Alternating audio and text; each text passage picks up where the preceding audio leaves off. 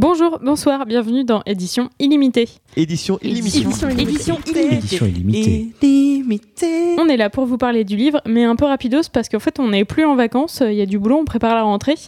Mais on aimerait bien prolonger un peu les vacances. Euh, Inès, est-ce que tu auras un truc à nous proposer pour voyager sans trop bouger? Alors, euh, je vais vous parler de la saga de L'amie prodigieuse d'Elena Ferrante. Qu'est-ce que c'est? En fait, c'est un espèce de phénomène un peu littéraire de ces dernières années. On en a un peu tous entendu parler. Donc, L'amie prodigieuse, c'est une tétralogie, c'est-à-dire qu'il y a quatre tomes. Et euh, c'est un grand roman fleuve euh, italien. Est-ce qu'il y a de l'eau dans les romans fleuves ou... Alors non, pas vraiment. Le terme de roman fleuve veut dire euh, que c'est un roman qui se passe sur plusieurs, euh, plusieurs tomes et qu'en général une grande histoire euh, qui, qui se suit. voilà. Donc là, c'est exactement ça. Donc les quatre tomes se nomment donc le premier l'amie prodigieuse qui donne le nom à la série, le nouveau nom. Après, il y a celle qui fuit et celle qui reste, et enfin le dernier tome, c'est l'enfant perdu. Et mais qu'est-ce que ça raconte? Alors, on suit le destin de deux jeunes filles qui sont originaires de Naples. Elena, dites-les nous, et euh, Raffaella, appelée euh, plus communément Lila dans tout le roman. Donc Ah. clairement, les surnoms ont aucun rapport avec les prénoms. Ouais, c'est comme nous, on t'appelle Gabi des fois, mais ça n'a rien à voir, c'est qu'à moitié lié quoi. C'est exactement ça. Bon, après, euh, je vous le dis pas du tout avec un accent italien, parce que je sais pas du tout parler pas italien. Non, on va pas se risquer à ça, je pense. Hmm, Quoique. Non, vas-y, On continue. Euh, le roman commence dans les années 50-60 et les deux héroïnes, elles ont pas encore 10 ans au tout début. Euh, et on découvre la vie donc de ce quartier pauvre de Naples. Donc euh, à la fois la vie des familles, chacune.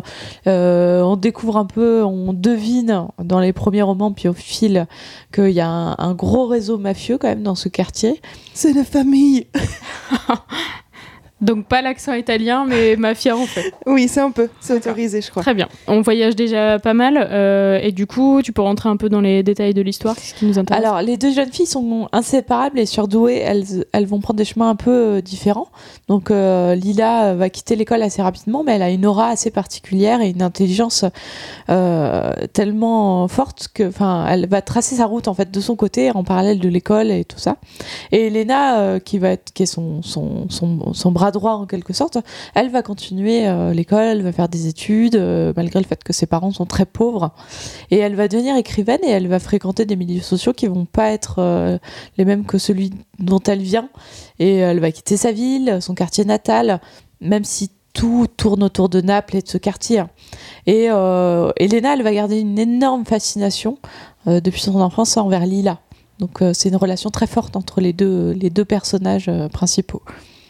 Et donc c'est Elena qui raconte l'histoire de leur vie et de leur amitié dans ce roman, entre euh, l'amour euh, qu'elle a pour euh, son amie et en même temps une espèce de haine et de jalousie. voilà, on, sent vraiment les, deux, les deux sentiments. Donc c'est une véritable fresque italienne qui se passe des de la fin des années 50 à aujourd'hui. Bah, ça tombe bien parce que j'adore la peinture et je crois que je suis pas la seule. Du coup, ça c'est bien vendu comme bouquin? Alors, c'est un véritable phénomène littéraire en Italie, évidemment, euh, en France aussi, mais pas que, parce que la saga a été publiée dans 39 pays. Tu peux nous les citer tous, s'il te plaît plus. Alors non, je, je ne vais pas vous faire une liste parce que ce ne serait pas intéressant. Moi, tout ce que je sais, c'est qu'en France, il y avait un, un bandeau sur le livre avec marqué que Daniel Pénac l'avait adoré. Et clairement, c'est ça qui m'a fait euh, acheter le premier tome, que je n'ai pas encore lu. Mais ça me donne juste vachement le bandeau. Ça, c'est le, le grand... euh, Ça, c'est mon argument de vente. En, en tout cas, en France, ça a été un énorme, un énorme phénomène et des énormes ventes. Euh, J'ai pas des chiffres, mais les chiffres, on en a pas mal parlé ces derniers temps. C'est pas très intéressant. On est sur l'ordre de beaucoup.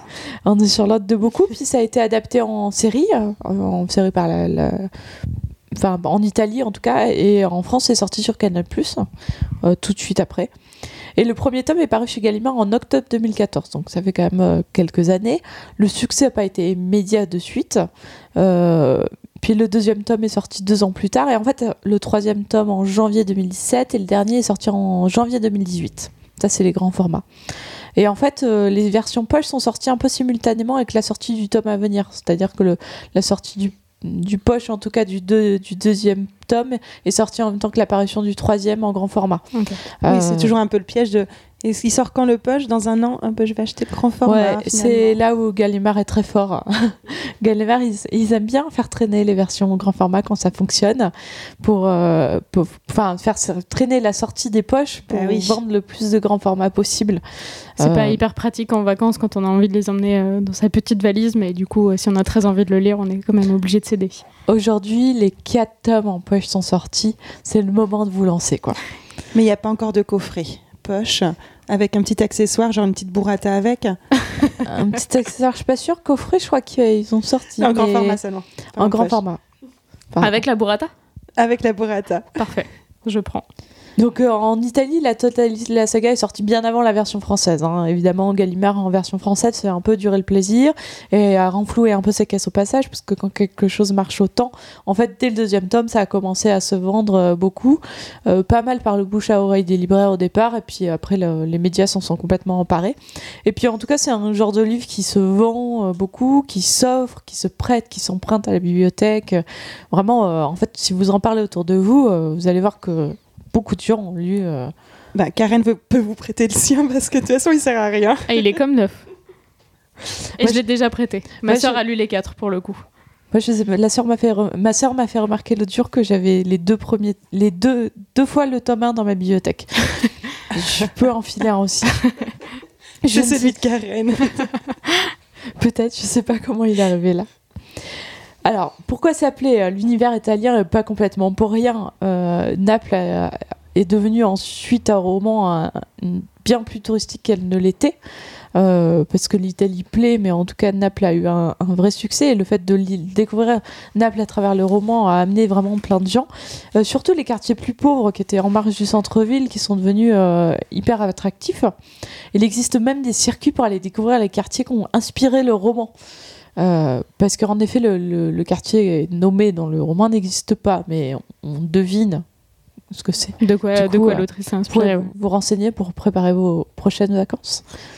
Bah ouais, moi je connais pas trop l'Italie et j'aime beaucoup la pizza et glace italienne, donc euh, je pense que je vais me ruer là-dessus. Et les Français, et plus particulièrement les Françaises, non pas que ce soit spécialement un livre de filles, mais évidemment, les mecs sont un peu moins réceptifs quand ce sont des héroïnes, alors que nous, on se pose pas trop la question. Euh, donc Pas les Françaises ont été emballées par cette saga, Euh, sans doute parce que on découvre l'histoire de l'Italie avec un grand H, avec euh, à travers l'histoire de ces deux jeunes femmes, avec une description assez juste des personnages. On a vraiment l'impression de les connaître, que c'est des, des gens de notre entourage. Et puis la traduction d'Elsa Damien, qu'on- qui est important de citer aujourd'hui, quand même est très réussie. Et parce qu'elle arrive vraiment à retranscrire l'écriture d'Elena Ferrante. Et, et voilà, on se plonge à corps perdu dans, dans ce roman. Oui, toi qui les as lus en version originale, t'as vu la différence. Évidemment, tout à fait. Euh, moi, du coup, euh, j'aime bien rencontrer les auteurs, j'aime bien avoir un bouquin signé, mais là, j'ai rien trouvé sur, euh, sur Elena Ferrante. Elle est pas venue à Paris, a priori, elle a rien fait en Italie. Euh, elle a l'air assez mystérieuse quand même. Alors, c'est tout l'autre aspect du succès. Euh, même si l'anecdote dont on va parler, je pense que c'est- ça ne change rien au fait que le roman est un succès. En dehors de ça, les lecteurs euh, ont lu le roman, mais on ne sait pas qui est Elena Ferrante en fait. C'est euh, est-ce que c'est un homme, est-ce que c'est une femme? Euh, L'autrice reste complètement anonyme pour le moment, malgré le succès.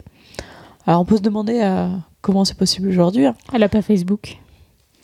Euh, ouais, tu l'as pas poké? J'ai essayé, mais elle répond pas.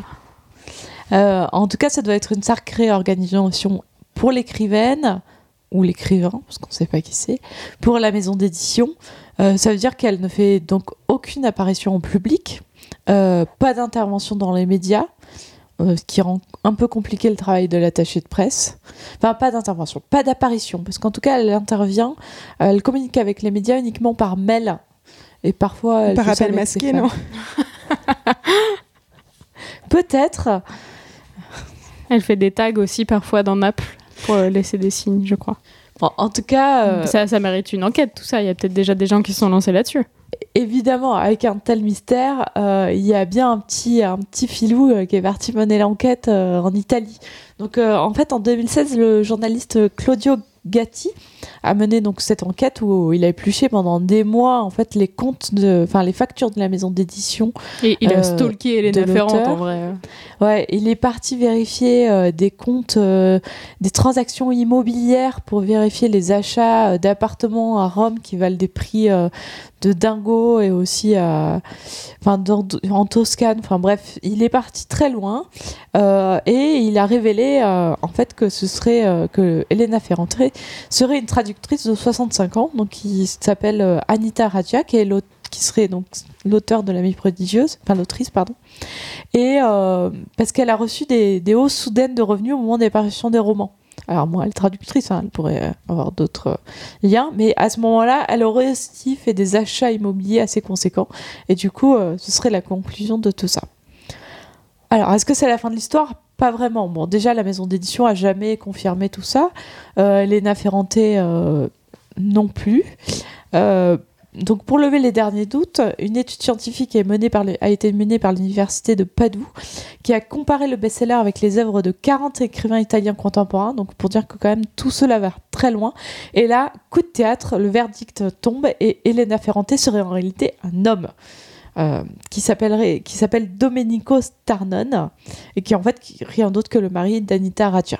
Donc les pistes ramènent quand même à la On se croirait dans une telenovela, c'est quand même assez fou ça. Ouais. c'est un peu le ça. mec ressemble quand même à un gros malade aussi. Euh, ce serait bien qu'il laisse tranquille les gens, je pense. On va pas partir dans tous les, les détails de, de toute cette affaire. En tout cas, euh, rien n'a été confirmé. On ne sait pas si c'est euh, la traductrice qui a écrit les romans, si c'est son mari, est-ce qu'ils ont écrit à quatre mains, parce qu'il y a aussi cette piste-là qui expliquerait que certains passages soient- sont moins bons que d'autres. Euh, enfin, voilà, il y a eu plein d'enquêtes. mais est-ce que c'est vraiment important? Pas tellement, parce qu'en fait, les lecteurs s'en foutent complètement.